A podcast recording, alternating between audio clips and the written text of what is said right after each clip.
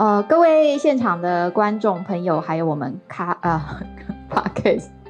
Podcast 的听众，大家晚安。呃，我是今天这个活动的主持人，法律辅助基金会专职律师陈羽凡。那今天呃很荣幸哈，由法律辅助基金会我们主办这个法服逍遥法外跨界讲座活动。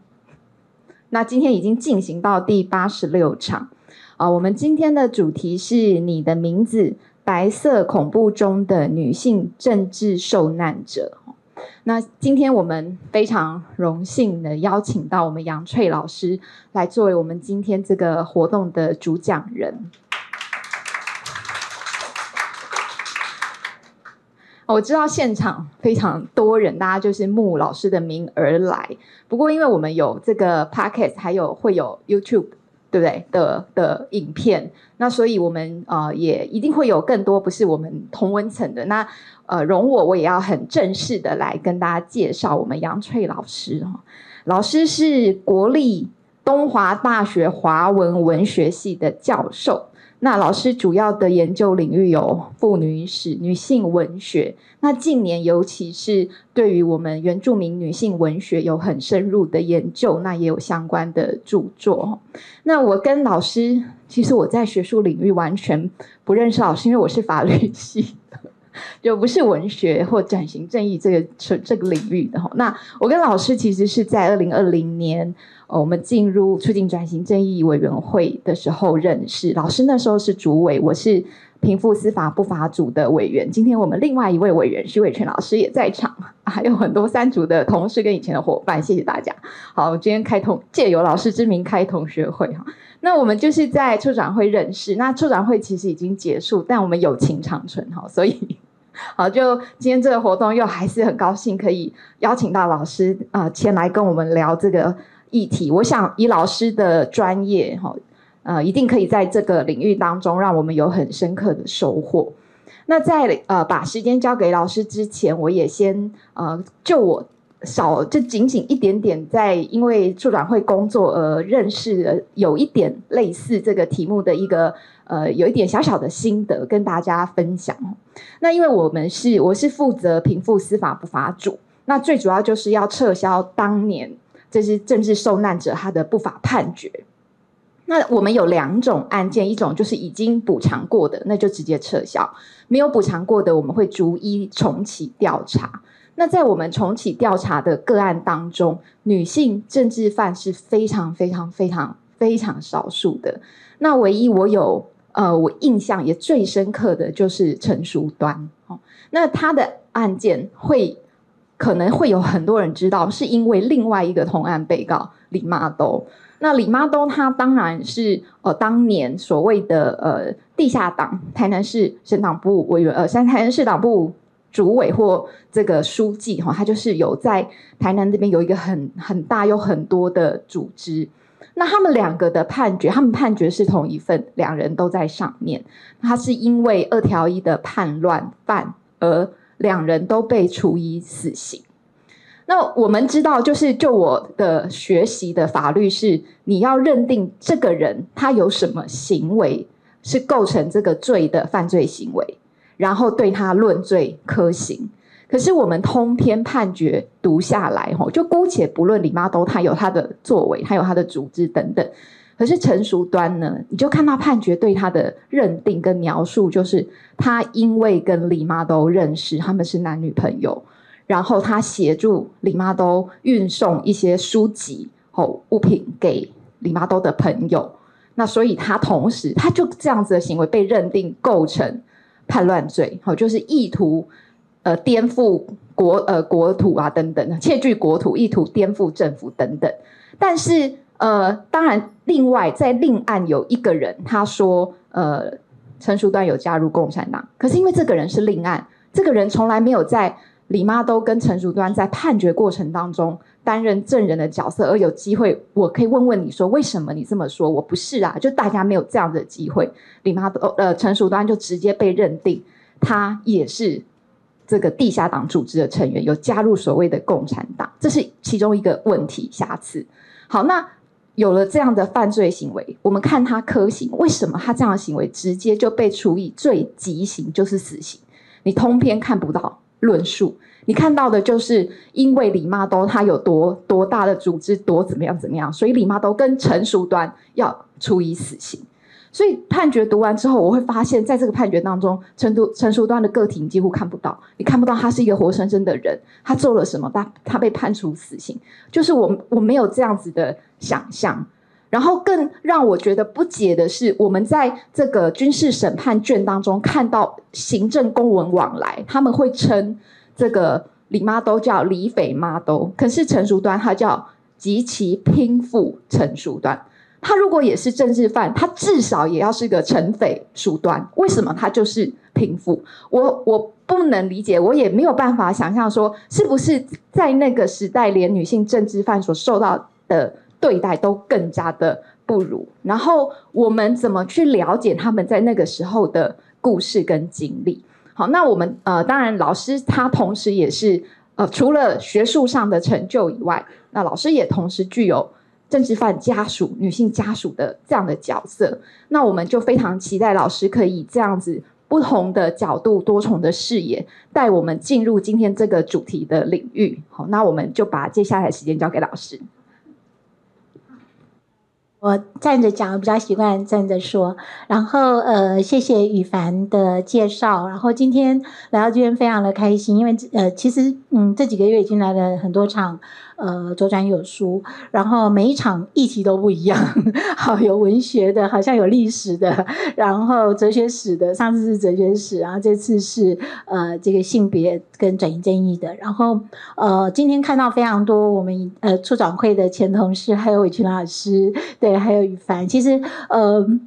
我我答应当然是觉得这个议题是我有责任，就是我。之前的研究，但主要还是因为 羽凡，对，就是还有我觉得法服呃非常努力的过去做很多事情，然后我应该要支持 这些活动这样，然后嗯、而且因为今年我休假，所以我就比较轻松，然后呃很开心可以来跟各位分享。呃，然后我 PPT 做了很多，所以我会尽量，就是我昨天到屏东去演讲，然后我做了两百多张，然后最后我只有讲到四十张，好，所以嗯，这个这个题目就是其实刚刚就顺着刚刚啊羽凡提到的，就是说呃，他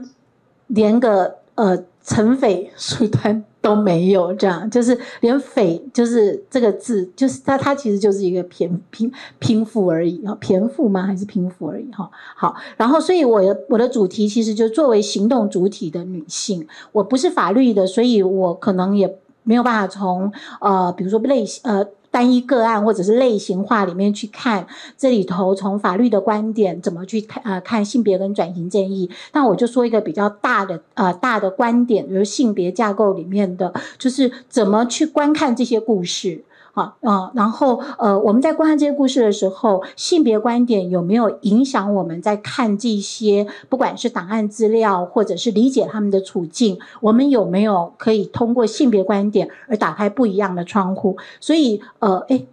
我懂呢。哦，有有有。所以核心问题应该是说，从性别观点的角度来认识白孔的历史，我们对白这一段的历史能够打开什么样不同的视窗？很多人都问我说：“那那我们去了解，呃，尤其是现在流马沟十五号，那学生也会问我说：那我们从性别的观点来了解这些政治受难者，他有不同吗？他们有不一样的经验吗？然后，呃。”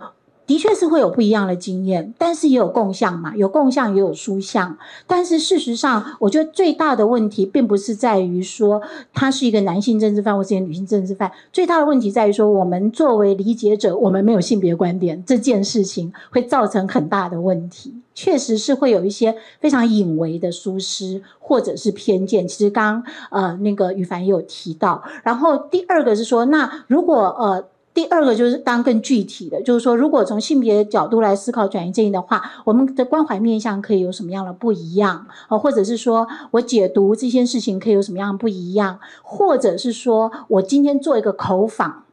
我可以有什么样的不一样的态度？哈，这个我觉得都是非常隐微，可是其实又非常具体的。因为作为一个历史的口访者，你到现场的时候，你跟当事人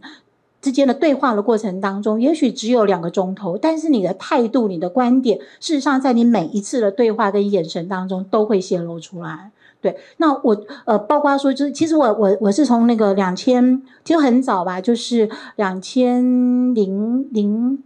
零七零八左右开始，我参与吴乃德教授主持的，我们连续好几年都带学生，我那时候在中兴大学，然后带学带一群学生去做口访，带了很多年，然后呃，学生都会遇到这样的一个问题，譬如说，呃，他们以为他们要去。面对的都是受难者，就是大概就我们会做行前的训练，那区分的时候，大家就区分当事人跟家属，对。可是其实呃，当事人、家属还有性别，这当中都会有非常隐微的差异。然后呃，以及你今天你对于案件的解读，比如说嗯，学生可能会期待早期的时候，学生会期待他想象中就是冤屈嘛。对，可是当今天当事人跟他讲说，啊，我们那时候就是要反抗啊，啊，他就来跟我讲说，老师，可是他说他要反抗啊，那这样他就是有罪，不是吗？这样就是就是这些东西都是慢慢被修正的，嘿，那所以我觉得，呃，角度不同的时候，其实会有非常隐微的差异。那这个隐微的差异做出来却是很大的，就是你从出发点很小的毫米的差异，但是你到了这个终点站的时候，是一个很大距离的差异。对，这个我觉得是很有意思的哈。好，那所以，呃，我觉得核心思考应该是说，因为我自己是做性别的，那呃，我们我早期还没有在带进啊白色恐怖的访谈的时候，访谈的都是阿嬷，就是我带了长期带学生进行阿嬷的生命史的访谈啊，就是一些庶民阿妈，嘿，然后。通常，呃，你你做庶民阿嬷的访谈，跟你今天要做白色恐怖的阿嬷的访谈，其实受难家属阿嬷的访谈其实是完全不一样的。但学生很容易就会把它等同，因为你做这两者的时候，你要调度的观点，或是你要注意自己的自己的一些呃话语当中可能流露出来的一些呃偏见，或者是呃不是有意的一些 judge。对，就你你可能已经进了进行了判断了，或是进行了想象了。比如说，可能就会说有类似像刚羽凡会提到，像我就会被问过。我记得当时呃，台湾的妇女史刚刚，我刚刚在做台湾妇女史的时候，然后我出版我的硕士论文是日治时期台湾妇女解放运动。然后那时候作家林文义刚好在电视台主持一个节目，然后他他跟我很熟，所以他很开心叫我上节目。然后节目的时候他就问我说：“啊，我们现在来请阿翠来讲一讲你的阿嬷叶桃是怎么受你的阿公杨逵的影响，然后呃，就是做。”农民运动的，然后我就跟他讲说，不，我阿嬷是农民运动的这个先驱，是他先在那里的。对，这就是一个其实很隐为，但是事实上你在问问题的时候，它就包含了观点，它就包含了观点。所以我觉得其实呃，重点就是说，在转型正义脉络底下，我们谈女性作为行为主体，它其实是复杂的。对，它一方面可能对应于父权体制，二方面可能对应于威权体制，它三方面可能对应于我们对于所谓受害者的不同的不同的受害主体的理解。对，那这当中在早在早年我们的理解当中，我们会排，我们会有一些非常奇怪的排。比如说，我们可能一开始的时候会觉得冤屈的是比较可怜的，所以我会比较同情冤屈的。然后现在慢慢的这几年，大家会觉得有思想主体的很好，有行动主体的很好。所以事实上，有没有发现我们又犯了另外一个问题？对，我们很容易就把受难家属的主体性又拿掉了。因为他们是被牵连的，我们会说他们是被牵连的。所以你今天说白色恐怖转型正义当中要谈女性，那受难家属怎么去谈行动主体呢？他们是可以放在行动主体脉络里面去谈的吗？但是是可以的，对，因为是可以的关系，所以我们的思考的向度可能就会有非常的细致的一个差异。对，那这个是我一开始想要讲的。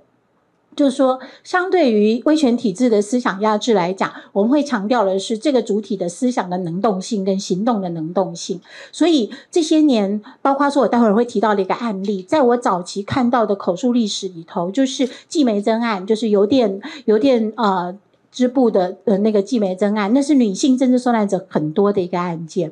那呃早期他们的口访，大多数说到的都是他们是呃国语补习班，因为他们要呃从日治时期有在地的女性，他们呃必须要学习这些国语，然后他们才能够进到那个部门去工作，或者是说呃第一就是考试才能进去，第二呃包括就是呃。这个升升迁或者是待遇等等，所以他们需要学国语，所以他们参与的是国语补习班。然后季梅珍、季梅珍跟钱建之他们就是呃这补习班的老师，他们是外省老师，然后他们跟老师的感情都很好。可是呃这是早期，大概两千年到呃我读的时候大概是两千零三零零三零四，差不多差不多那时候，就两千年过后前后的时候做了口访。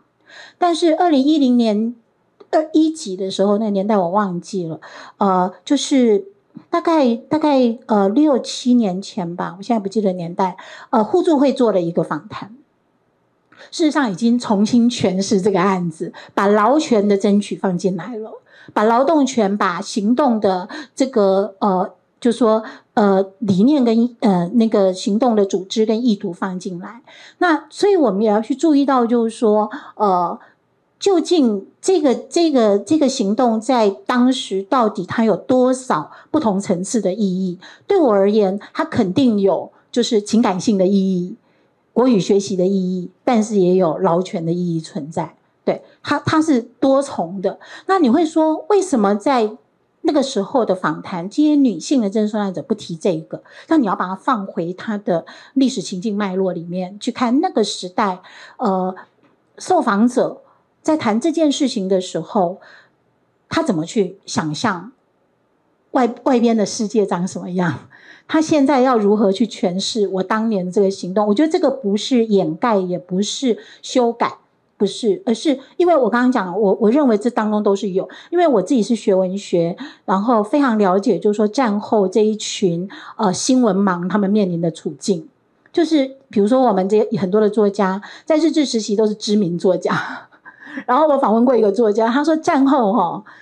那个那个刚好熬了哈，那讲战后初期哈，战后初期我们都变成新闻盲了。任何的考试要用国语，而国语我我他我不认识他，我也不会啊。然后呃，然后他要重新从 b u r p e m o r 再学习，之后可能都差不多要经过十年才能够从零文坛。嘿，那所以国语的学习，在你在那样那个时候二十几岁的时候的青年，他要有一份职业、一份工作是非常的需求了。这个这个，我不认为是一个掩盖，或者是说是一种是一种修改修改那个。所以所以不同的时代在言说这个的时候，它是有不一样的取重。对，那但是。并不表示说，今天他如果只是国语补习班，然后他被抓去关了，然后以及他是争取劳权，他被抓去关了，所以我们会认为，以往我们会认为被冤屈这个比较可怜，所以我们以往是倾向于 A 一嘛，对不对？现在我们可能会觉得，嗯，二好像比较伟大，这样，那这个都是我们要避免的，对，就是在。面对这些案子的时候，怎么从女性行为主体的行为主体的概念、主体性的概念是很重要的一个一个思考。对，所以。呃，刚刚宇凡也有提到嘛，那我也看到很多史料。其实很多史料，男性也是一样啊，一堆人聚在一起啊。然后我读过这本书，你没读过那本书，然后我们是一起激荡啊，一起什么？你也不会说哦，我就是受谁影响，对不对？可是女性在这个组织当中，女性通常就会被说是受父兄啊、受受丈夫啊、受老师啊等等的影响，通常都是大多数的口访都是如此。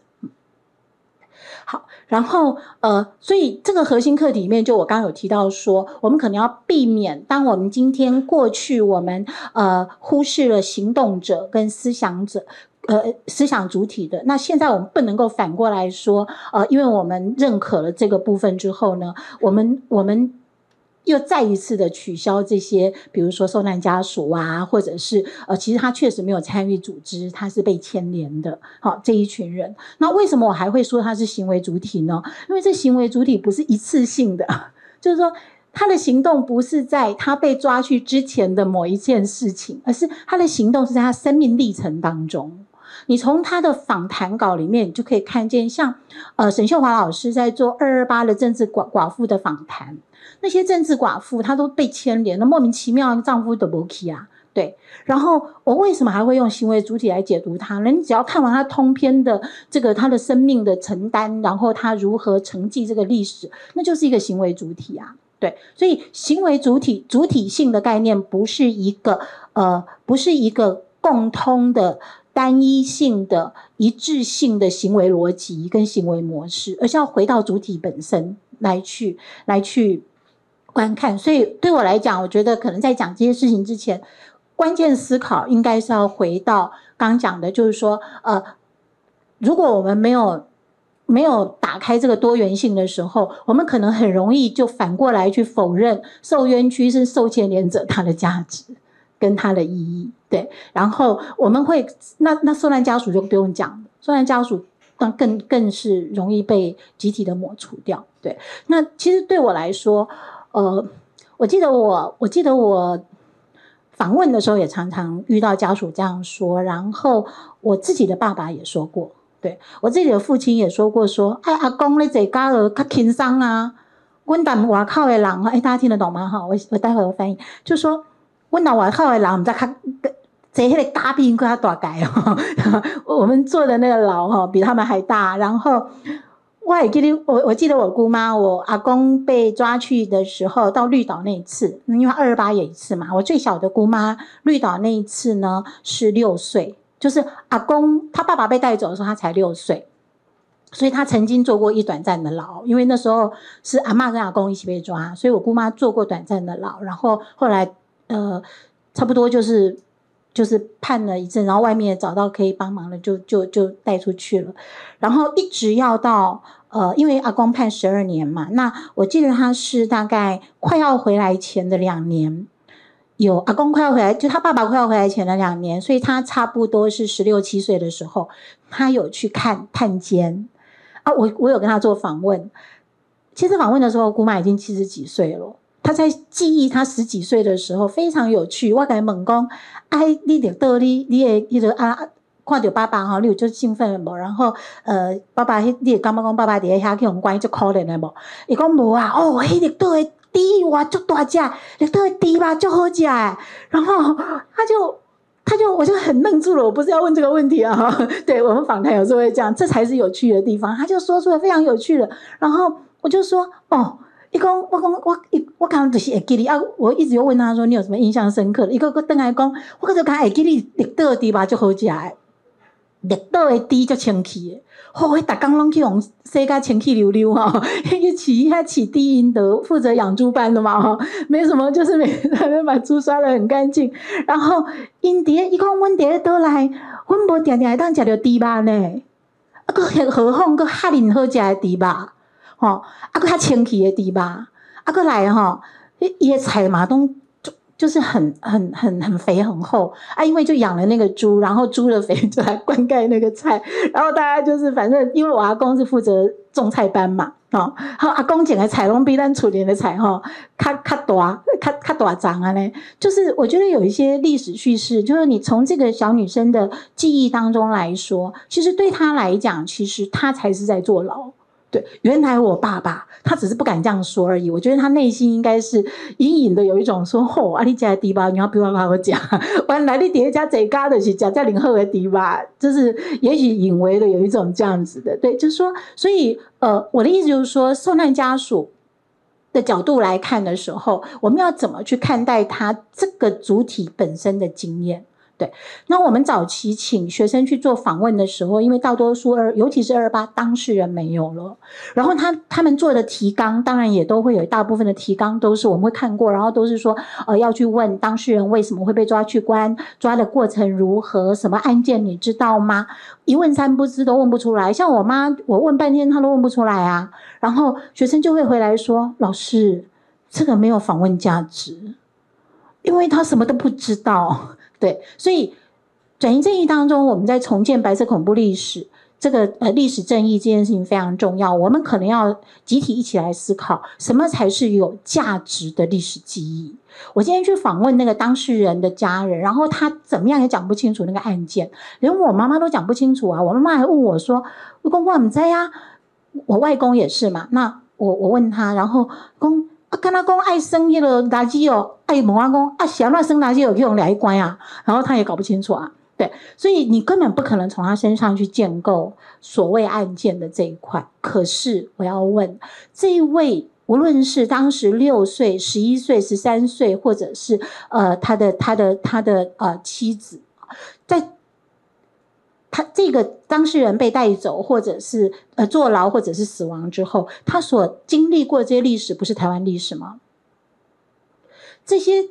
台湾历史的经验当中，没有含有白色恐怖的元素在里头吗？那这些经验不能成为白色恐怖历史的一部分吗？所以他个人主体的生命经验不重要吗？如果我们有性别观点的时候，我们在做访谈，我们就不会以案件为中心了，对，我们就会以这个主体为中心了，对，然后你就会发现非常的精彩，对，就是我在做访谈过程当中会发现，这这些家属当他知道原来他的故事也有意义可以说的时候，像我爸刚开始我访问他的时候，他不愿意说啊。然后他都一直讲说，啊，这种这苦闷的代际，我狼被听啊！啊，我爸爸这上面回那个那些东西，大家因为杨逵的事情，大家比较知道啊，大概都能怎样？我没有什么好说的。他慢慢才能够体会到说，原来这个世界愿意听他说话，而且愿意听他说他自己的故事。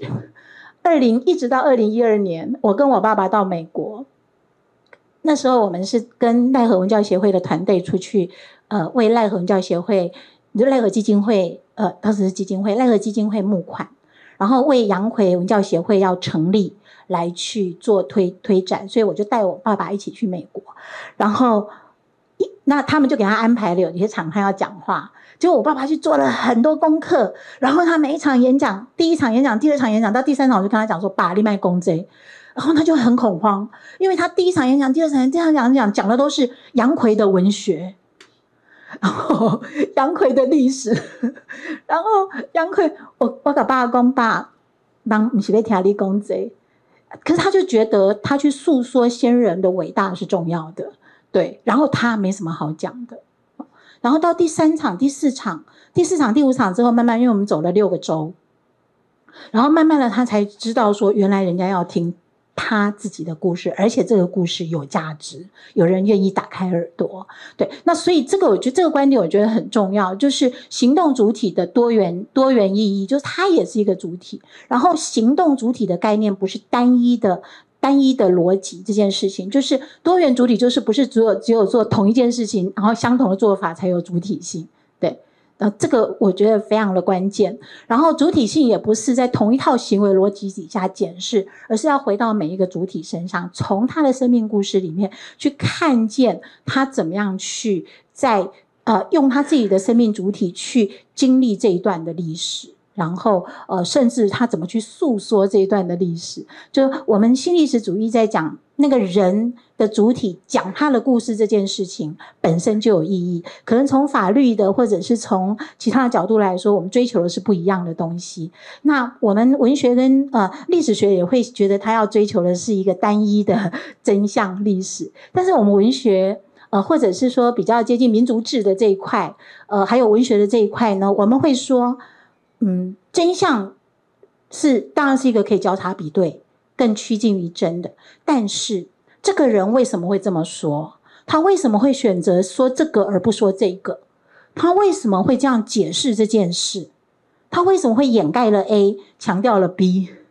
这背后都有意义的。嘿，那我们作为研究者，我们作为田野工作者，我们要找到的就是他的他如何赋予意义。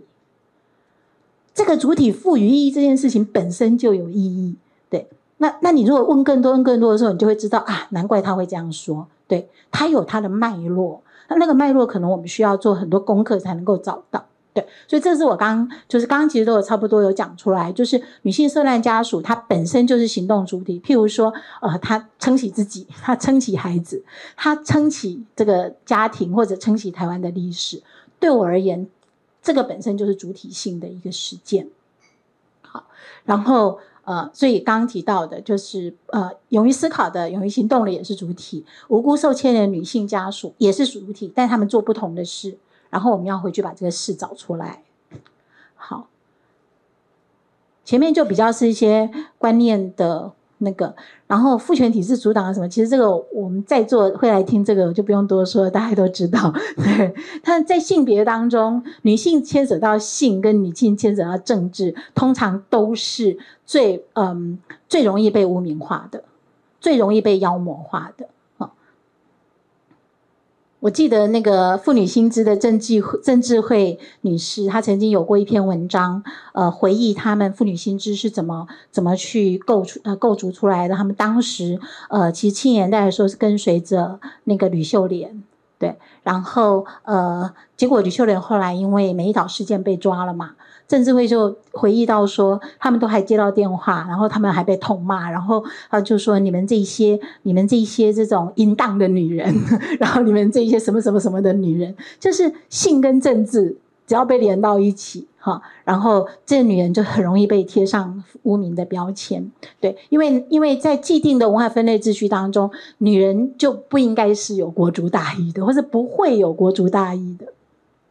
就是女性一方面被被被视为是政治的能感者哈，无知者，然后无能者。但是当你一旦呃这个呃有一些政治的参与或者是能能见度的时候，可能就变恶女哈。这个人大家知道他是谁吗？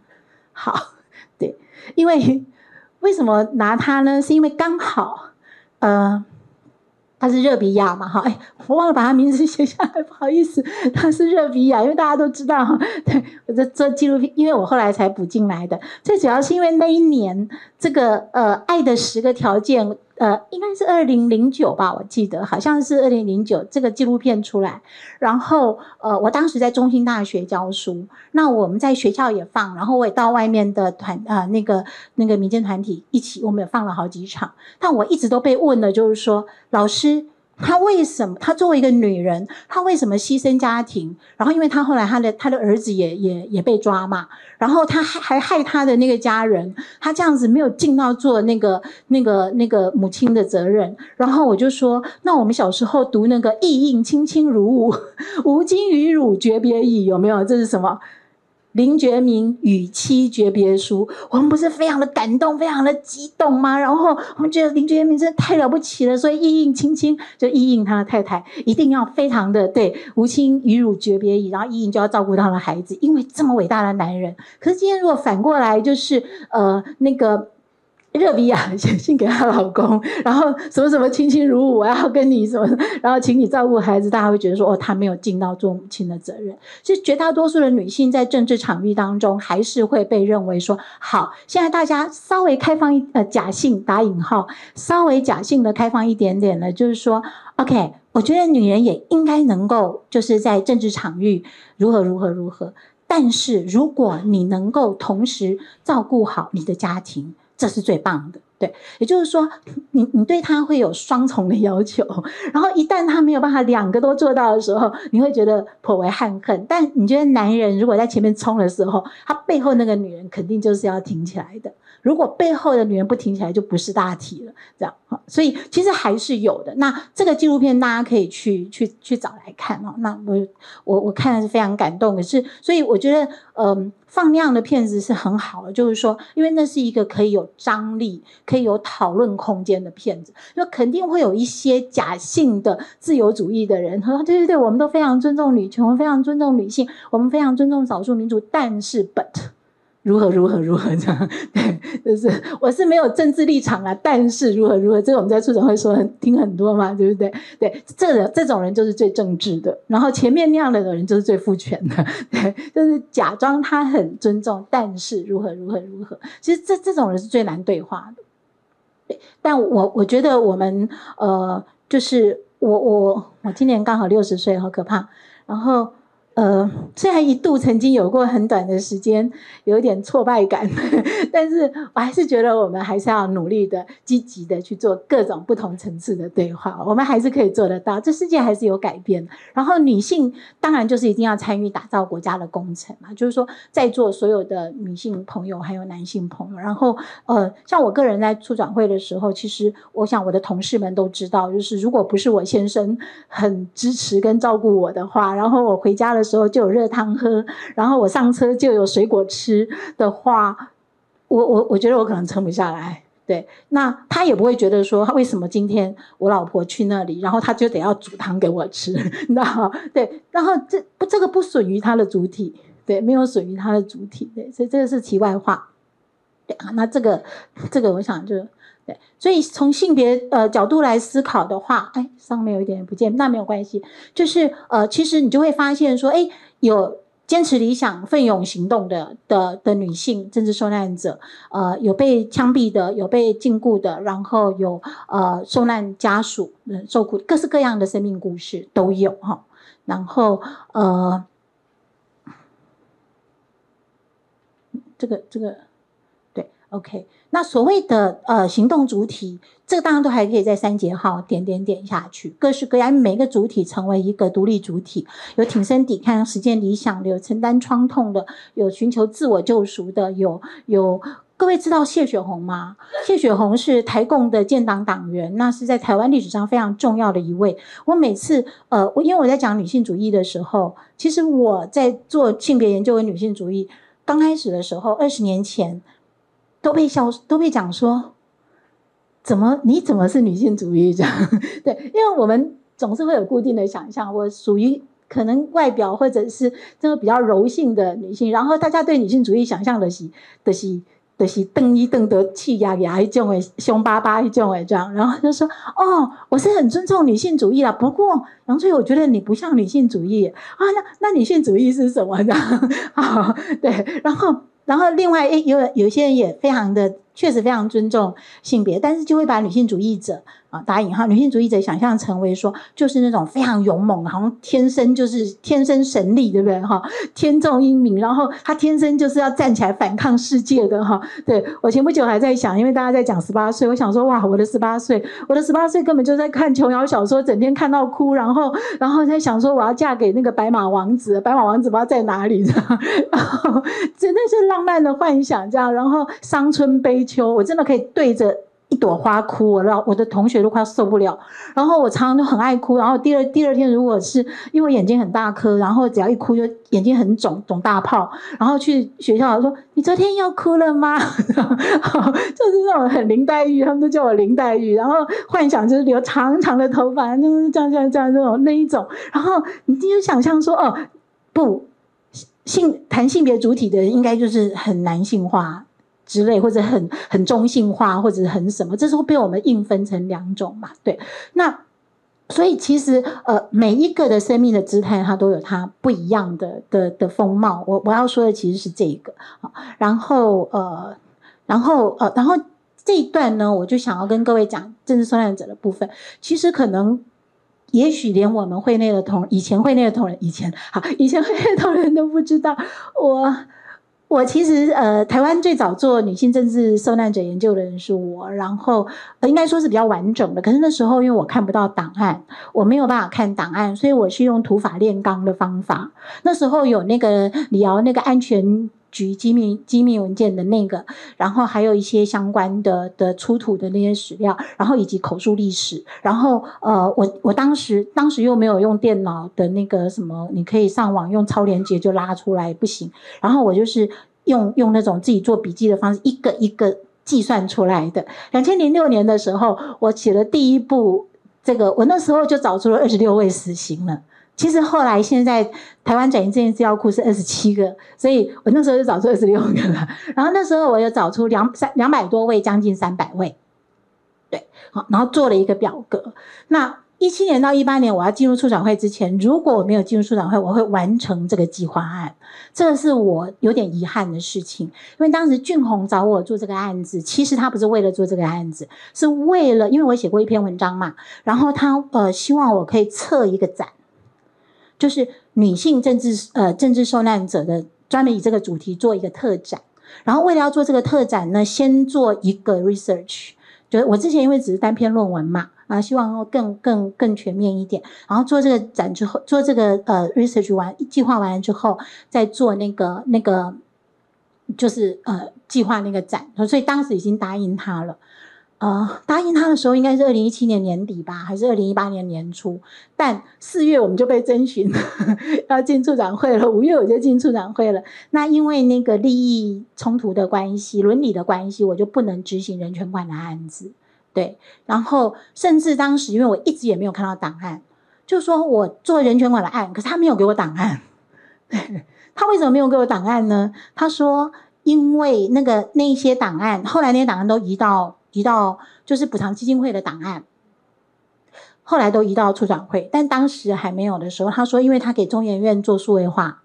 所以他现在不能先给我，他要让他数位化，这个也也是一个伦理的问题，之后我才我再去看这样子，对，要不然就是我要花时间到，我要从花莲，然后 每个礼拜一直一直去看，我去看了一阵子，但是没有办法看完，对，然后后来移到处长会之后，我又因为伦理的问题，我也不能去看。对，我不能因为我要做这个案子，然后我用促转会的 委员的身份去看这一批案，所以我从头到尾没有没有看档案，但我找出了三百零八位，这都是土法炼钢的。对，然后死刑依然是二十六个。现在如果各位到呃，然后当时我有做一个名册哈，然后也知道到处这些空间，所以未来我们如果要做口访的时候，其实我觉得一些女性政治受难者比较经常呃。待了空间，可能这空间的建构，因为我当时做的那个案子里面是有把空间放进来的。就我我我希望去做每一个他他待过哪些这个就是监狱空间，然后我当时原来计划设想是说到第二个阶段的时候，在那个呃常设展的时候，我会有一个女性在呃这些所谓不义遗址空间的落脚的一些场域的一个。呃，某种程度是一个，就是一个图啦，一个图表，就是就是个没办法那么量化，但至少可以做出来一个一个分布的状态这样子。对，那当然我当时没有做出来。那现在大家如果去转型正义资料库看的话，以目前。当现在可能以后会再继续增加嘛？那现在是一四九四六，而女性是四百九十八人。其实我觉得各位不要小看说，刚刚我说，呃，刚刚我说我自己土法炼钢两百多，然后后来三百零八，然后现在你会觉得，呃，好像也只不过只增加了 增加了不到两百人。可是各位，这个两百人是用尽洪荒之力了。对，其实就是历史，其实要找到一个人都不容易。对，那我觉得这个就是很大的一个进展。那目前的情况是死刑二十七人，所以可见我当时就 就是很努力的去找到。对，因为因为那个安全局安全局里昂的那个，最后有一些当时的资料，他没有标注性别。其实我很难判断那个人的性别，因为。因为大家都知道李妈兜，所以你不会觉得李妈兜是女性啊？对对，这个是。可是真的有一些名字，你真的很难判断他。如果他上面没标注的话，所以我还会有另外一个档案，就写下来说疑似 疑似的人。因为我不知道当时我没看到档案，我不知道另外一个资料就是另外一个电子档啦。我不知道这些人到时候如果我能够看到档案，我希望能够去查他们是不是。但现在当然都解决了，对。所以我觉得这就是台湾的的呃已经比较进步的地方。那。这四百九十八人，其实我们没有办法真的把他故事全部都说出来。比如说，各位如果现在上网去查王贤春，你还是查不到。那王贤春，黄春明在一九九八年九月二十二号在联府写了这篇文章，说他的老师王贤春说，当时黄春明为什么会走上文学的道路，就是因为有一个老师非常的呃喜欢他，就是就是他写的文章很称赞。对，然后给他很多的支持，也给他书看，然后一直鼓励他。可是这个人呢，呃，当着就在任教罗东中学的时候，呃，就当着同学的面就被带走了。然后最后其实被指就是参与了这个南方呃呃青年南方工作队，然后被枪决。但不知道为什么我我我要来之前，我还上网去查了一下我们资料库，还是没有这个名字。那也许呃。也许他在档案里面的名字不是王贤春，这个我可能要再花一点时间，我们可能要花一点时间才能够比对出来。但目前没有王贤王贤春，但黄春明他写的时候是说，后来因为他的同学，他的学长。以前我们都会就是呃，国家会安排你就是去参观这些军校，然后鼓励大家去念政政战学校啊、军校。然后他的学长去参观那个国防医学院的时候，赫然发现他自己老师的遗体被当作大体，国家还在最后利用他的的的场景这样子。那这个。我就没有查到，所以我的意思就是说，我们刚看说四百九十八，但我相信还可以继续的哈，就是这个还有很多继续的空间，或者说是我们现在也会发现说，其实有一些是档案里面的名字跟你在外面用的名字其实是不一致的，或者这个人他可能有许多的名字，那这个都是可能要查到一个都需要费很大力气，但是未来还是有很多工作可以做，对，好，然后再来就是呃。现在也一样哦，就是大家上去查的时候会发现说，呃，其实如果从女性的角度来说，外省籍略略多于本省籍一些哈。然后呃，本省籍现在是二一二，对，二一二是本省籍，不是外省籍。然后呃，所以这个也是很有意思的一个一个思考。那这也是说，为什么他们的故事有很多没有办法继续流传下来？因为呃，他们很多来到台湾还没有。结婚没有生孩子，然后没有人可以替他们传述他的故事的时候，他就被抓去枪毙了。对，然后呃，因因此你你你现在没有你在访谈的过程当中，很多人也问我，一直到今年。我我今年上半年在学校上课，我每学期的文学作品读法一定会有，呃，就是白色恐怖文学的这一章，然后同学一样还是会问同样的问题，说，可是为什么一直都说外本省人的故事，不说外省人的故事？那我啊非常有耐心的跟他们讲说，不是这样。那很大的因素其实呃不是刻意的不去说他，而是很大因素你需要去知道说，这些人他连他后代 都找不到他了，他在台湾没有后代呀、啊。对，好，那这个是一个大问题。然后年龄多数，你看又是都是二十到四十之间，而且女性在学历上面的高学历的集中性又更高。然后我觉得女学生这一块应该有人去做整体的研究。对，所以呃，如果从这个角度来看的时候，我们怎么去呃，因为我当时是单篇论文，我本来想要做一个大的计划，可是没做完嘛，所以就是在座的年轻朋友们，因为我真的觉得啊，好累了，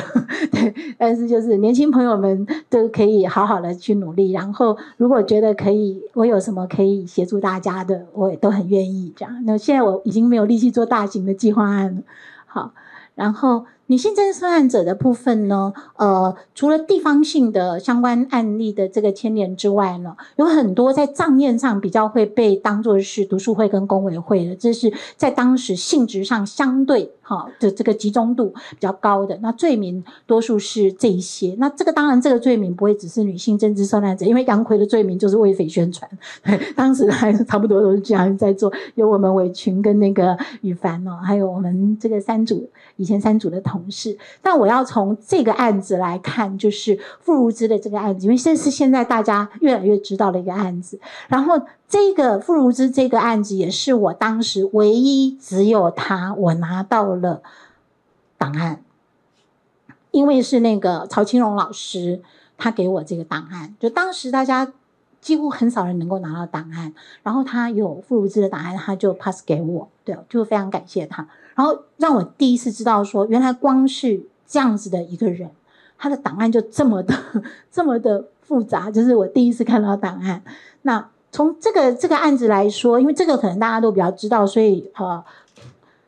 我觉得第一第一个就是他是呃他他是很著名的，就是说是被是两个案子，然后是在绿岛在叛乱案的这个案子现在就有名，而且后来呃我们有把它促转会有把它平反了嘛哈，对，然后他也是很很很有名的，就是被被被改判的这样的一个案子，然后呃所以第一个是从可以看这个部分，然后第二个是可以看就是呃所谓。呃，读书会还有女学生的这一块如何扩大？从他这这是傅如芝。好，然后这个当时我拿到那个嘛，好，各位可以看，他就是他的第一个案子被判十年，这个案子里面说他参加叛乱组织，可是各位可以看见他开会讨论土改及时事问题，呃，看那些书，听取那些思想，然后宣扬那些言论，然后尚无积极颠覆政府，但是都要负责任，对，这样好，这个如果从我们文学系所的时候，就是逻辑不通的文字，这样好，这个逻这个文字本身。真没有符合这个思维逻辑，的，他都没有了，你还说他要负责任，对不对？好，然后，然后，呃，他就是被判，呃，就是要感化。后来的命令用命令的方式就确定他感化三年嘛，哈，然后说他就是接受谁谁谁的反动教育，所以这些都有很多话语可以去看一些性别的的观点，就是他是多重的。好，然后这就是呃很知名的说他被呃除崔海斌等十二名。均应发还颜为复审外，余如你的这个文字，好，那这就是他的那个呃李奇志第几几号的签呈，好，然后后来再绕一圈回来的时候，他就不止三级跳了，好几级跳了嘛，哈，所以这个案子就就多了这么多个死刑。然后一九五五年十二月二十六日，国防部就核准了他之后，你看很快速的。在半个多月的时间就执行枪决了。好，那这个案子我们可以看什么？我哦，对，我当时很震撼，就是因为我第一次拿到档案嘛。对，然后那个档案的最后就是执行过后的那个，所以所以会是我没有给大家看那个，但是我是有的，就是就是，当然你现在还是查得到啊。就是就是一张是刚刚就一一张是笑容的，就扎辫子笑容；一张是已经就是对就被被那个对，这样好。那我们可以思考什么？第一个就是战后初期的校园这一块，对，那校园这一块，因为现在包括返校啊等等电影，其实慢慢召唤更多人对于战后校园女，还有校园里头，大多数还是谈男老师，对。然后女学生这一块，其实如果我们刚刚说到说女性政治受难者的那一块里面，女性的女教师、女学生，其实相对的是蛮多的。我们如何把女性的这个呃知识、女性知识青年、知识女青年的这一块的图像，在战后初期做出来，就对我来讲是蛮重要的。所以我当时才会答应那个案子，因为我自己本人是做日治时期台湾妇女解放运动的。那我关切的当然就是说。那个断层嘛，就是你日治时期这些如火如荼的组织，然后言论、主张，哈，甚至身体力行，然后战后到底这些女人去哪了？做什么了？他们的思想有继续传递下去吗？对，因为我们知道战后的。呃，那个妇女团体就是以呃那个妇联会、妇工会、妇指会，好这一些为为主体嘛。对，那我我那个独立的女性呃女性的那个团体几乎不可能存在，特别是不可能存在做运动。我就我说的是社会运动，就是所谓妇女解放运动团体，但日治时期是有的嘛。对，好，这个根本不可能嘛。那那但是我还是会好奇说，可是这些东西不会就不见了？对，他们可能用另外的形式去做了实践，去展开，因为历史它不会突然间断掉，也不会突然间长出来。对，这是我们学历史学的人讲的，它一定隐隐然有一有有一个线索在那里。那我会关切的，其实因为我这几年一直关切台湾人精神史的问题。那这精神史的一个一个图像里面，如果从性别角度来说，我就会关切说：好，那这些。这些没有断裂，或者是文学这些作家突然不见了，但事实上这些作家并没有真的不见，他们做了什么？对，这个文学史是有把它找出来的。那所以我，我觉得就是应该可以从这个角度，校园读书会女学生做一个更更就是那个方向，我觉得是可以做的。好，然后女性作为思想主体的那一块，还有我刚刚提到的，就是从日治以来的女性妇女解放思潮，以及在思索关于女性跟社会、女性跟国家的关系的这个这个这种思辨，它在战后这个台湾主体脉络当中，它不是断裂的。它是用另外的形式去延续了，这个可能性是很大的。那在哪里，如何延续呢？我觉得这是需要很细致的去做研究，但我相信它不是断裂掉的。然后以及待会我会提到，就是狱中空间独特的女性身体跟女性情谊。这本来如果是特展的话，是有一个单元，我会我会就是谈这个。然后这是我的硕士论文。好，呃，如果不是进处长会的话，本来玉山社要把它重新再版，但我真的过去三年，然后回来的一年等于四年，我真的完全摆的，就是摆烂，就是就是就是耍废，好，对，躺平，好，不要用中国话，好，就是摆烂，好，对，好。就是，所以我就想说，知道这一些思想去哪里了？对，好，就是他他他历史是被延续的嘛。好，然后这个案子就是我刚稍微有提到，就是省共委会的邮电总支部纪梅珍案的这个案子。那这个案子其实它在女性上面就非常的多。你看，有季梅珍、钱信之两个死刑，许金玉、高秀玉十五年，然后周淑珍各七年。然后光女性的部分，我现在可能算的没有那么精准，因为现在史料更可能更周全。对，但我当时算的时候呢，因为我没有时间再回去重新 review，可是当时至少我看到就是两个死刑，五十二年。有十个月的徒刑，对。然后这个案子这么多的女性，还有女青年大队也是，呃，女性政治受难者很多了。就我那个我那篇论文就提到女青年大队哈。然后当时的回忆，我刚有讲，当时是说他们就是呃国语补习班。可是你看，周淑贞已经回忆到了同工不同酬的问题了。事实上，他已经非常呃就是清楚，虽然没有直接啊。点名说他们在呃争取劳权或者是什么，但他已经非常清楚的说，他们呃就是同同工不同酬，还有因为考试才可以留用，所以他要学国语，对的问题了，就待遇的问题了。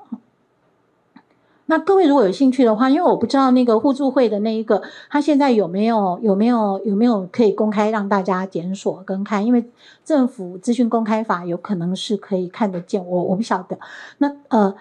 这个是那个。呃，林园他就说，老师就你会发现他们在做回忆的时候非常有趣。我当时在做研究的时候，因为我看了很多的口述历史，然后看男性的口述历史的时候，会强调理想理念，对不对？然后你会发现他不大会去强调说啊情感。然后男性比较不会，可是女性的口述诉说的时候会愿意去强调这一块。然后我觉得这是非常真诚的人性的一个呈现，它它很真实存在的。然后呃后面的很多口述也都是有这样子的的情况。那呃。案件的新诠释跟新思考，这里头当然也会有性别的东西带进来，对，但呃，尤其是以一个女性案、女性政治受难者这么多的一个案件，然后女性的劳劳劳动者，哈，就是女性的劳动者，而且公部门的劳动者，那呃，那个互助会它有一个新的研究，我忘记哪一年了，不过我有看过，然后他们的他有提出一个新的一个观点，就是说当时其实是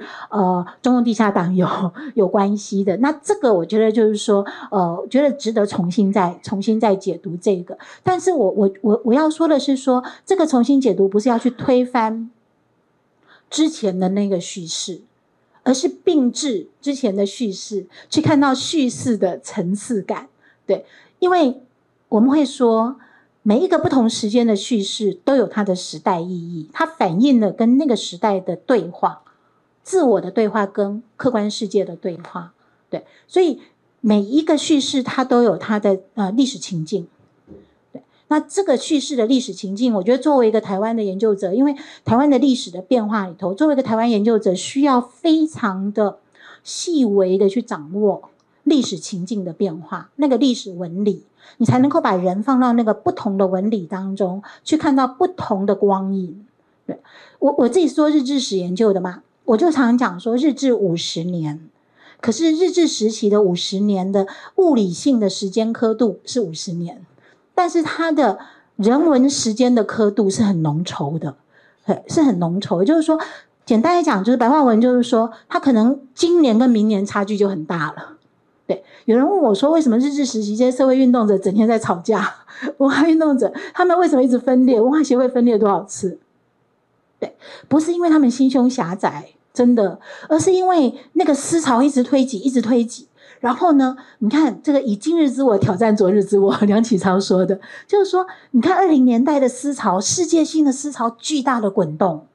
然后在那样的情况底下，台湾作为殖民地，你不断的要很，你就是要疯狂的去吸收外面的变化，然后去对应台湾的台湾的处境。在那样情况底下，你会不断的觉得我要修改我之前的观点，是非常非常正常的。对，然后所以一个团体。走了不久之后，会开始有理念上的差异，或者是路径的差异，这都是很很显然。所以，如果回到这里，我也要说，就是说这些诠释它分成几个，一个是历史的，呃，历史的历史的所谓真相打引号，它它的层面本身就层次就有层次了，对。然后第二个是叙事者的叙事又有层次。那这两个层次像两张图一样，好像在做建筑图的时候，你要叠在一起的时候，它叠出来的差异，这个差异本身，如果我作为一个历史学的人来解读，我个人会觉得这个差异太有意思了。我我不会很恐慌跟害怕说完蛋了，完蛋了，我找不到真实了，这样对，因为这个差异代表的就是过去。二三十年，台湾在言说白色恐怖的时候，我们的社会变迁，对这个纹理其实是被绞织在里头的。对我，我我觉得这个这个就是我刚刚讲的精神史的一个区块。对，就就是呃，社会也在变，然后我们的史观也在变，然后呢，当事人的观念也在改变。对，然后所以会有不同的诠释的面向，这个我觉得是蛮有意思的哈。好。然后呃，天哪，我有时间用不见了，哈哈哈哈哈，对，好。然后我我我当时本来在特展的时候，我我会用身体的这个角度，对。然后身体这个角度其实啊，我不能剧透，对不对？因为大家不一定有看过电影。好。啊！但是你们脸书滑差不多了，我不会，我不会讲细节，我不会讲细节。但那里面肯定有身体呀、啊，对不对？然后我们大家也知道说，呃，像张长梅老师、张长梅前辈，他就讲常讲，他就讲说，进去里面就突然月经不见嘛，这个大家都听很多嘛，对不对？哈，对，所以其实女性身体。的这一块，还有包括生育，甚至流产，甚至各式各样的身体经验，哈。然后当然，呃，很难从很难建构的，其实就是身体的寻求经验，就是性暴力。对，这个我在口述历史当中看过，但我我会跟各位标记出来，就是说，确实呢，呃，大多数都不是当事人说的，嘿，我们也要注意这个。可是你你当然听到别人有这样讲，那呃，我们做。这个就像我们其实知道有外星人，但我们都没看过他。但我们合理想象说，那个这个呃，光是那个星系就就好几亿个星系，几千亿个星系，对不对？当然有可能有外星人，但你没有见过他，就合理想象会有，可是我们无法证明。对，那呃，但是我还是会把它提出来，就是说，我知道这个很难去求证，对，但是呃，然后在台湾，我们现在可能也很难做这一方面的事情，因为我们知道国外有嘛。对，有一些战争的，或者是说有一些威权体制下的，像韩国也有嘛。对，也有有有有变成呃相关的，不管是历史事件或者是刑事案件案件，就是在转型阵营里面作为一个。案案件被提出来嘛？那但是台湾目前确实是比较没有。然后这个是呃，我们从那个口述历史，我把它做一个简单的整理，但是其实还是很多三节号，然后就想说举例就好了。呃，口述历史当时我的就把它抄取下来，大约有这一些各式各样的。对，那确实就会有看到，就是呃，用牙刷擦女人阴部啊等等这些，但是我们没有办法求证。对，好，所以这个是要特别表明的。好，那这个大家都知道欧阳建华的画作哈。其实我看到郭正淳前辈讲的这个蚂蚁上树，我真的非常的惊惊恐，对，因为我是在一个花园长大的女孩，然后。我常常都被蚂蚁咬，对，所以所以被蜜蜂跟蚂蚁咬，然后然后有时候家里就进来一大堆蚂蚁，这样。那你想象你被几只蚂蚁咬，你就觉得快受不了，这样。你想象说你全身被蚂蚁爬满了，然后然后那个蚁素、蚁毒、蚁素的毒如何侵袭你的你的神经系统等等哦，这这就是那个情况哦。好，然后呃，我举几个女性。在女监里面回忆到的刑求，好，这个是曾美容，她回忆到说她在宪兵司令部的时候听到的、看见的一个女博士，但是我没有办法查证，因为在她的口述当中没有说到这个，然后我现在查证不到她是谁。但她说到说她从英国坐飞机回来，然后结果就被拦截了，然后就带来这里了嘛。好，带来这里之后呢，就被刑求。她被刑求的情况是这样，这是曾美容的回忆。好，他说就是就是就是我们讲的那个两。挡在这边，然后两个横棒挡着嘛，然后咚这样子敲下去，然后没说，他又从他的脸部压下去，他整个下巴不好意思，这排版排得不好，下巴整个掉下来，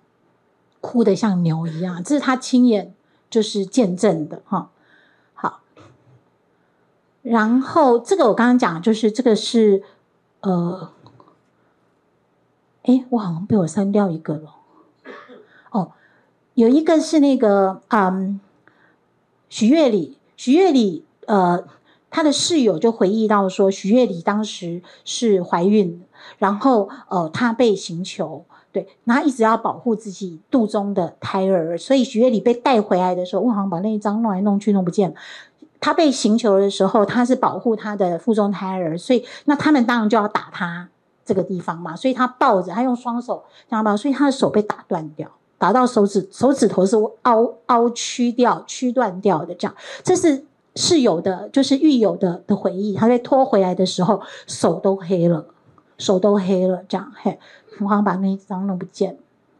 好，然后这个这个刚刚讲到说，我读过这个，但我无法查证它，哈。但是冯冯的那个误航。好，就有看见，好，就是呃，同志性暴力的这一块，就是他，他，他其实他在呃军校就就就被性暴力过，然后他提到他他提到说他呃被抓去招待所关的时候，跟同被同囚的军官强暴，他确确实实是直接就把它写出来了，各位可以去找这个来看，就是他的他的传记。但因为冯冯当时申请的时候，我们的补偿基金会他没有没有通过嘛，那后来呃两千多少年他就过世了。对，他是一位作家，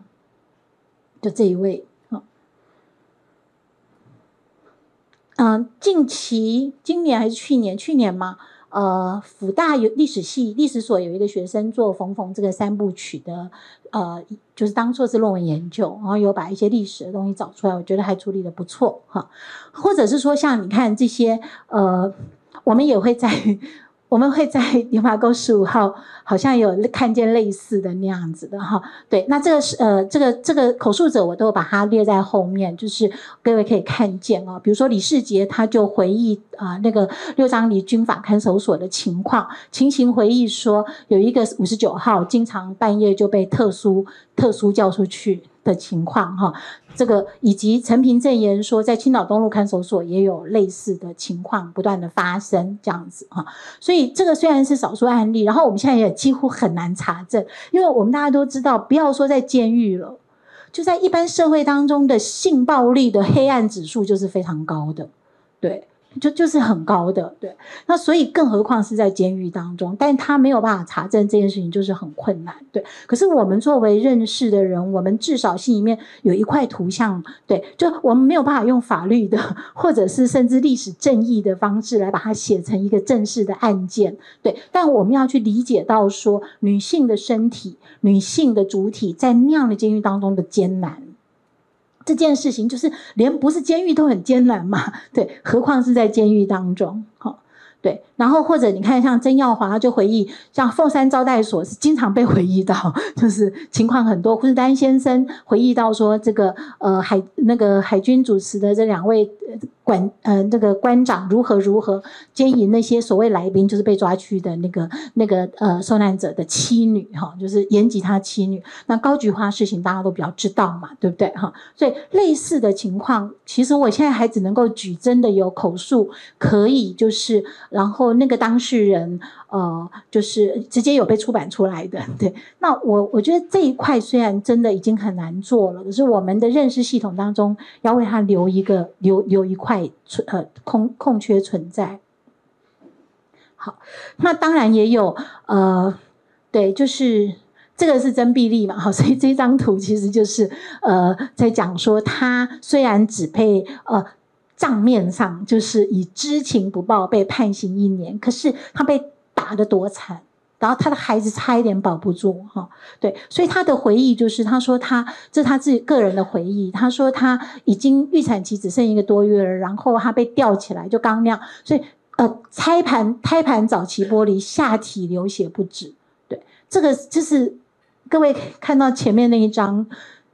不能呈现。真实的感受与万一，对，就是就是我的意思，就是说他会利用你的弱点，那个可能是你的弱点，那是你很勇敢的母性要去保护的地方，他把它视为是一个弱点，去去去去特别针对这个，就是这个在这样子的一个，就是我那天看。滑滑滑！我要去看《流麻沟》之前，我刚好滑到李晓峰老师，他写到说，他看完出来，还有人在问说，台湾真的有发生过这种事吗？然后我们已经弄了几年的转型正义，突然听起来有点感伤，就是说哇，还是有人不知道或者不认为它曾经存在过。这个真的就是就是，可是它是一个真实的经验，对不对？好，这是曾碧丽。然后，呃，哦，刚提到的，对对对对，就我把它放在这里了。就身体经验这里，就他脸被打到黑了，手指被打断了。这是许月里。许月里呢，是我啊，许月里。好，这是许月里。然后呢，其实我做研究的许月里是这个，对，因为他是日治时期，他十几岁就参加日日治时期参加工友协助会，他就做公运。对，然后我唯一我当时要做妇运妇运解放运动史的时候，连我阿嬷都过世了。然后那个龙祖三女杰，呃，一个已经就是没有办法说我阿嬷过世，另外一个在美国，我当时没有办法去访问，所以我唯一访问到的其实就许月里。他他那时候已经八十几岁了，他讲到他十几岁参加那个工友协助会，然后读无政府主义克鲁泡特金的作品，他眼睛都放光，你知道吗？然后我觉得那个纯真。就是那种那种纯美，然后他的他他当然是非常，他跟周和源两位当然就是非常清楚的左统嘛。可是他们那个年代的的那一种那一种尊重跟修养，就我们访问访问他请我吃饭，因为他跟他们都跟我阿公很熟，所以对我也很好。但是呃，就就吃饭都很开心，聊到一半突然两个人很紧张，我想说在焦虑什么，然后就一直看时钟，然后那时候很早，所以那时候其实没有。呃，就是有装那个小耳朵的的那个那个，他们是自己去装那个小耳朵，可以收看中国大陆的的的的的，那个电视台这样子。两个人就看着那个时间快到了，就不跟我们讲话，就很紧张。时间到啊，时间到啊，啊，就开始开开黑了电视哈，啊，两个人都在底下非常肃穆，非常。敬重的看着那个电视啊，电视我看不到哪一台，好像那个地方电视台，山西或哪里正在播祖国的建设，这样哈，就是就是哪里做了什么，建设了什么，因为那是九零年代嘛，九零年代初，建设什么，建设什么，两个人一言不发，非常重，就看着，然后看一看，看看，电视结束了，就转头来跟我讲说，中国今妈妈就进步哎哈，一些恭维哈，一些有几本告，哎恭维就不像我这样的巴拉巴拉的，就非常的优雅。祖国今妈妈就进步呀吼，我不会学，然后然后我就讲嘿对，对，你你知道意思吗？就说我知道我跟他是不一样的，对，可是我觉得非常感动。对，就是非常感动。就是你看他十几岁，他燃烧的眼睛；他到他八十几岁，他还是燃烧的那一双美丽的眼睛。就是那种，就是他对他理想、他要做的事情的那一种那种坚持。然后，然后我觉得那时候我一个不一样的他，可以跟他一起坐在他家客厅，看着那个电视的那个画面，我到现在都还，我讲的都觉得还真蛮感动，就是觉得真的历历在目。就是就是那样子的女性，所以所以呃，确实现在大家在讲啊，当时呃，我们刚刚讲，就是因为很多是工委会的案，然后那很多可能跟劳资有关的，也确实可能有呃那个地下党的介入，或者是左翼的介入。那我阿公跟我阿嬷也都是左翼啊。对，所以我们要怎么去解读？就是说，呃，今天那个女性跟我们现在所持的政治意识形态或者认同的差异，而怎么样能够跨越自己这个樊篱，去去去可以阅读到它这一点，在我做口访的时候，我觉得非常非常的重要。对，就是我自己是。做得到，但我觉得我们我们需要就是需要说服，就是我们需要更多的说服。我我可能会是被想象成做不到的那一种。我如果没有去促转会，人家不会这样想。但我去促转会之后，人家说我是心中充满仇恨的女人嘛，所以呢，就是常常会被想象成为说一定就是不能聆听别人。对，所以我觉得我们的社会对话还要更多一点。我们台派呃的人要让大家知道说不。我非常坚持我的理念，但是我要告诉你，我可以跟你坐下坐起来喝咖啡，聆听你的话语。这件事情在台湾如果能够是不断的去去去诉说是这样的，我觉得我们可以有更多边界空间可以打开。这这点是蛮重要，因为这特别是许月里，是我访问过的时候，她真的是个非常美的女人，就是非常非常的美。然后她的孩子就六岁之后才被带出去，所以呃。钟荣光先生，我们在出转会的时候有来找我嘛？他带了那个，还 带了那个，他幼稚园穿围兜兜，他穿围兜兜的那个，那个不是讲不算幼稚园，托儿所那一类，就是就是狱中，在狱中，然后他穿围兜兜啊，穿那个在狱中的那个衣服。那我们也知道，我们转型正义现在在这一块好像还不行嘛？对，就是说这些孩子，对，那我觉得也呃，因为那个那个李正阳老师有做关于儿童的这一块，我觉得我们如果在呃法律的思考跟进步一点的时候，这些人可以把它容纳进去。其实我们的前行研究已经在那边了。然后，因为他们是孩子，所以其实他们就不像那些前辈那样，真的已经凋零到不可寻了。对，我们还有机会，要趁这个时候把他找回来，然后呃，给给他什么样的一个，就是说，嗯，就是就是抚慰，或者是说国家可以有制度性的给他一种一种认可，或者什么之类的哈，这我不知道。我 我不知道是说我们未来还有路好，然后这个这个就是许月里他怎么，他是那个他回忆他的押房的时候说关了三四十几个人，然后他大肚子，然后呢他就很怕半夜很怕人家走过的时候踩他的肚子，万一孩子被踩死怎么办的？这个身体经验呐，对，哈，就是男人都会说，男人都脱光光，然后几三两二三十个人三四十个人挤在那边，哇，大家就闻着那个味道。我看那个什么呃施明正的那个那个。狱中的小说啊，哈，那个呃，渴那个那个呃，渴死者跟喝尿者哈，那个狱中小说，施明正的那个岛上爱与死，他狱中小说非常的精彩，大家可以找来看，就是施明德的哥哥哥吧，哈，对，他很可爱，好，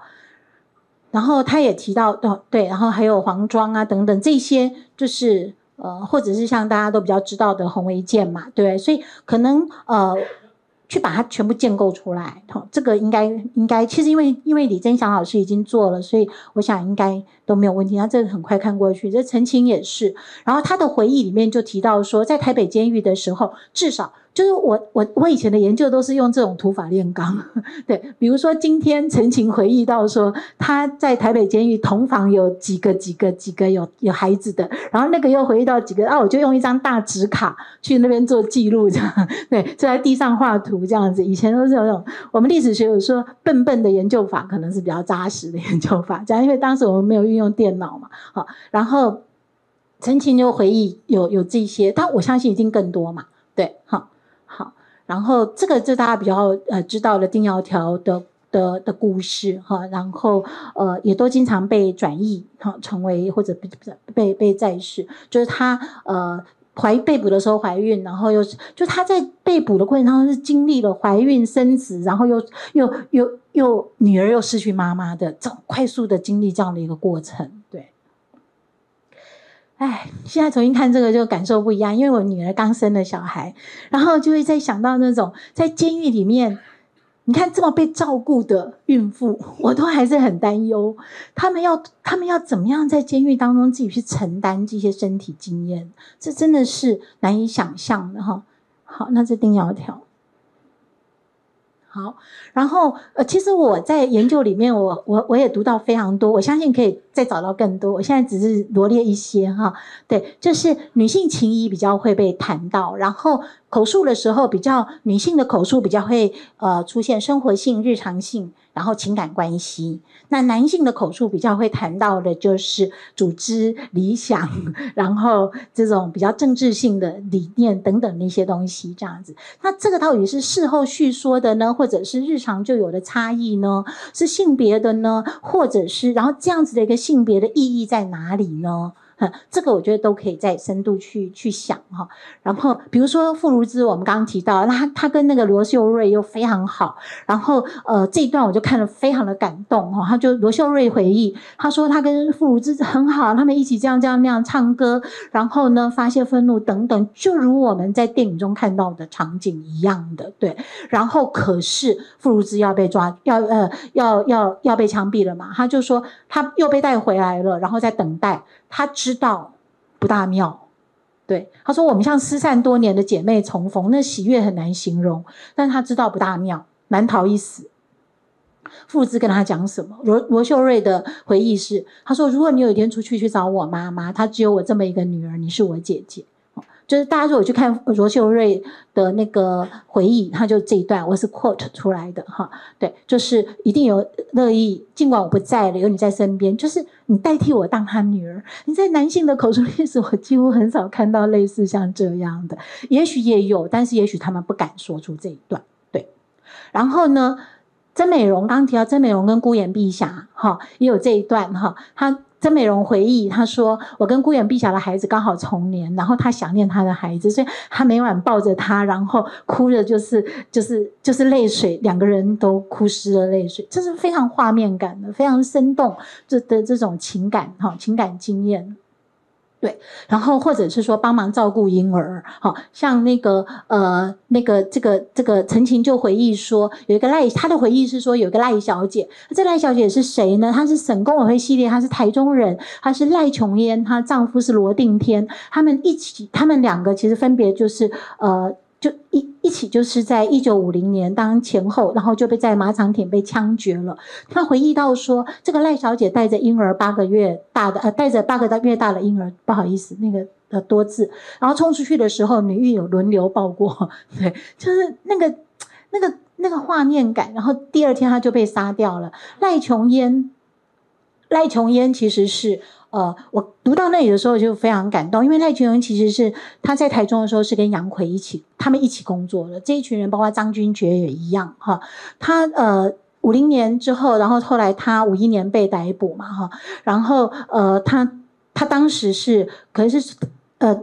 以后可能会修改，但是呃，在我当时找到的资料当中是说她是台湾女性最早呃，就是进入那个中共华工局的，对。但是你看她后来的访问，她有很多不同的想法，对。就是我觉得，呃，我觉得台湾因为是一个多变，就是一个不断被挤压改变的，所以我们的前辈们其实他的思想是不断的辩证性的改变的，对。你你你没有办法用一个。很小的时间区块，就像现在有些人会去质疑，譬如说我们现在在讲主体了，然后呢，然后我就记得会有一些统派的人来，就是讪笑，就是说笑说，哼，按、啊、你说叶石涛讲什么台湾主体性，他拿了一个一九七零年代六年代叶石涛写的文章，还不是在说中华中华文化，然后中华文学，可是这很奇怪吗？如果你们有幸找到我大学的 文章，你们就会发现说，为了中国，为了中国，我现在自己都鸡皮疙瘩。就一篇文章，然后应该是写说有一个男生呢，本来是好朋友，后来他想要跟我做男女朋友，但呢，我不想要跟他做男女朋友，然后看他很萎靡，然后就是为了中国你要振作，哎，好恶心。然后，然后类似像这样的话，就是就是就有点八卦哈。然后，然后就是。对，我也有过那样的秋海棠想象啊，这个没有这样才奇怪，不是吗？对，因为我们是在那样集体的一个党国教化诠释系统底下养成我们的思想体系的，所以我们这个世代或者我们前后世代其实都历经了一个断裂、自我的断裂跟重建的过程。我觉得真的有真的很动人的地方在这边，就是你怎么把自己打碎。你在打碎的过程当中，你怎么重新去组织、重新去认同你自己的过程里面，可能充满了疼痛，可能充满了迷惑，但是也可能充满了愉悦。主体就从这里长出来的。嗯，好，再十分钟。嗯。这华东这个张金觉哈，然后刚刚讲了张金觉、赖琼烟、杨奎，其实他们在呃首台台中的首阳农园其实是一起的，然后还有一些女性，所以我说说这些知识女性的重建，还有社群的重建，我们可能都要花一些时间啊，这一个人的能力真的太有限了哈，我现在不记得张金觉是哪一个了，好，对，好，那蔡瑞月这个这个这个大家都比较知道，就就过去好了哈，然后家属的部分，这个我就。跳一下，我想要讲一下这个，呃，我我罗列了一些家属哈，对，这可以给大家参考 PPT。如果因为我有传给主办单位，呃，PPT 如果大家觉得有兴趣的话，可以可以就可以参考，没有关系哈。然后这样我时间，我我要讲这个，就是沈冰冰，呃，沈博煌他被判了十二年，然后他的双胞胎呃女儿沈冰冰跟沈玲玲接受访问的时候，我看了真的非常的。就是悲伤，就是说，呃，他说，他说他们小学，他妈妈是在台糖医务室工作，然后他妈妈。他他们他们两个小学念小学的时候被被同学欺负，回去会哭，他妈妈哭得比他们还大声，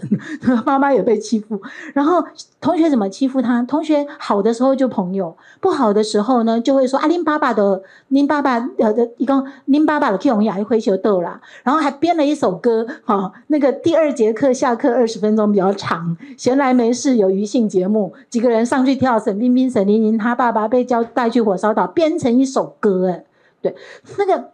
就那个画面，就是我觉得很突梯，很荒谬，就是那个荒谬感这样。对，然后回去就哭啊，好，然后可是呢，他妈妈说，呃，就是就是他妈妈被羞辱，忽视、医师、患者看到妈妈就羞辱他，然后说他先生是反动分子，没他没资格在工作，不要给他打针，他有毒哦。啊，什么之类的这样子哈，那这就是那个年代里面，就是说很多人会用一种划清界限来自我保护，所谓明哲保身。那这个明哲保身，在很长的一段时间被认为是理所当然，对，所以就是说那个呃那个那个那个邪就是邪呃呃邪恶的平庸者，对的概念没有出来的时候，或者有出来，其实大家还是这样认为，对，就是台湾还是认为说。对，不然怎么办？大家都要活啊，好，就明哲保身啊。对，那这个这个其实是在他的故事里面发生。好，那这个我跳过去，我想要讲，这个他们两个根本还没结婚，他就已经被歧视了哈。吕国明当时还没有结婚，那这是姚永来跟沈元璋夫妻嘛？哈，这个也是比较知名的，大家知道的的案例。呃，我想要讲他们的女儿，就是说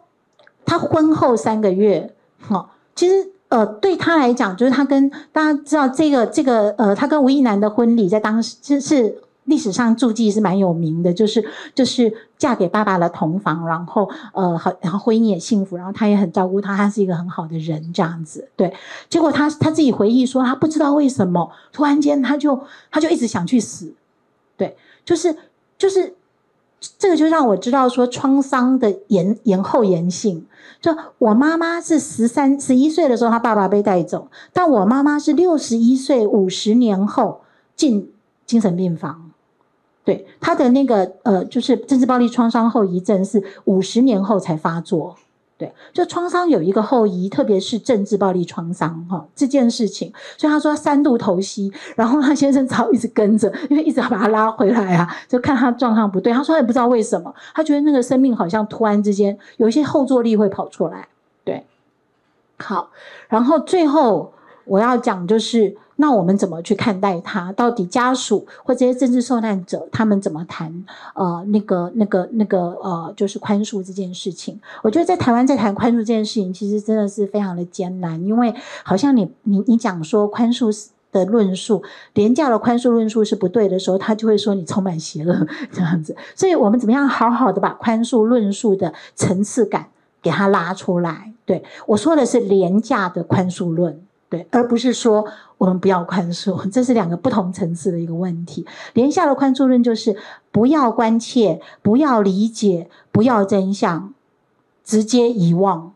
的宽恕。但那是廉价的宽恕。这个廉价的宽恕，它是不只是二度伤害，它是代位宽恕，而且它是一种暴力。对，我觉得它是一种一种二度的暴力啊。对，因为因为它完全它比。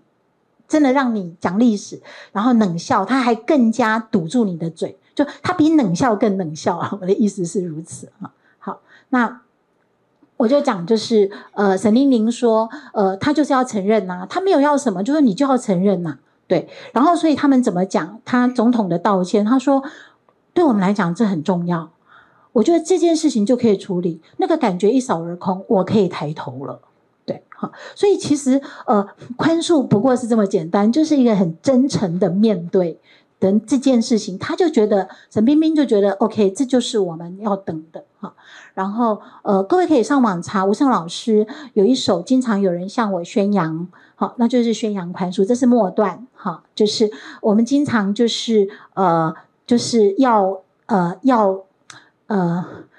我们会原谅加害者有权责，但是我们希望被害者做神，对，就是他要他要忘忘掉一切。但是这首诗的最后最后这几句哈，对，这是最后这几句。那些沾满血腥的双手紧紧相握，也有权利宣扬宽恕吗？好，这是最末端末末尾，他说谁有资格接受宽恕？那这首诗。因为有前后的那个，各位可以去找来看。那我最后会用两张，就是呃，我想要用我二零一六年呃帮人权馆策划的一个杨逵特展，好，然后呃举行的时候，我父亲的嗯对，还有美丽的郑部长，好的，就是就是那天郑部长就哭了，然后。整个会场我非常的感动，因为那天我是主持人，对。那当时我，嗯，当然还没有，那时候还没有促转会嘛，哈，促转条例也还没通过，对。然后，呃，我觉得这个画面对我们的家人，你看我姑妈就是那个，就是那个就是那个猪肉很好吃的姑妈，对，好，对。然后，然后。郑部长整个感动到哭了，那是刚好是一个就是绿岛家书的读剧的时候啊，然后他很感动就哭了。我最后想要用这个来说，就是呃，能够放心的流下眼泪这件事情，能够放心的把伤口展示这些事情，是我姑妈一辈子都不敢想的。然后终于他们就是可以有这样的一个画面，当他凝视着部长的眼泪跟脸容的时候，对他而言，能够把能够哭出来，能够在大家。面前能够说出来、哭出来这件事情是多么的不容易，要用洪荒之力才能够做得到。然后他等了一辈子，可当那一刻终于到来的时候，他觉得他的生命受到洗涤了，他觉得他的生命受到释放了，他觉得他的自由，他他说他七十几岁，他终于有自由了。对，他终于觉得他可以在国家面前，国家不是压迫他的，国家是愿意流眼泪，甚至看他的眼泪的。那这是我最后一个，对，好，然后就这样，对，好，然后，然后，然后我很快速的 把我的一百一十张 PPT 就代价，然后呃，我我们还可以有一个 QA 的过程嘛，那我就先讲这边，谢谢。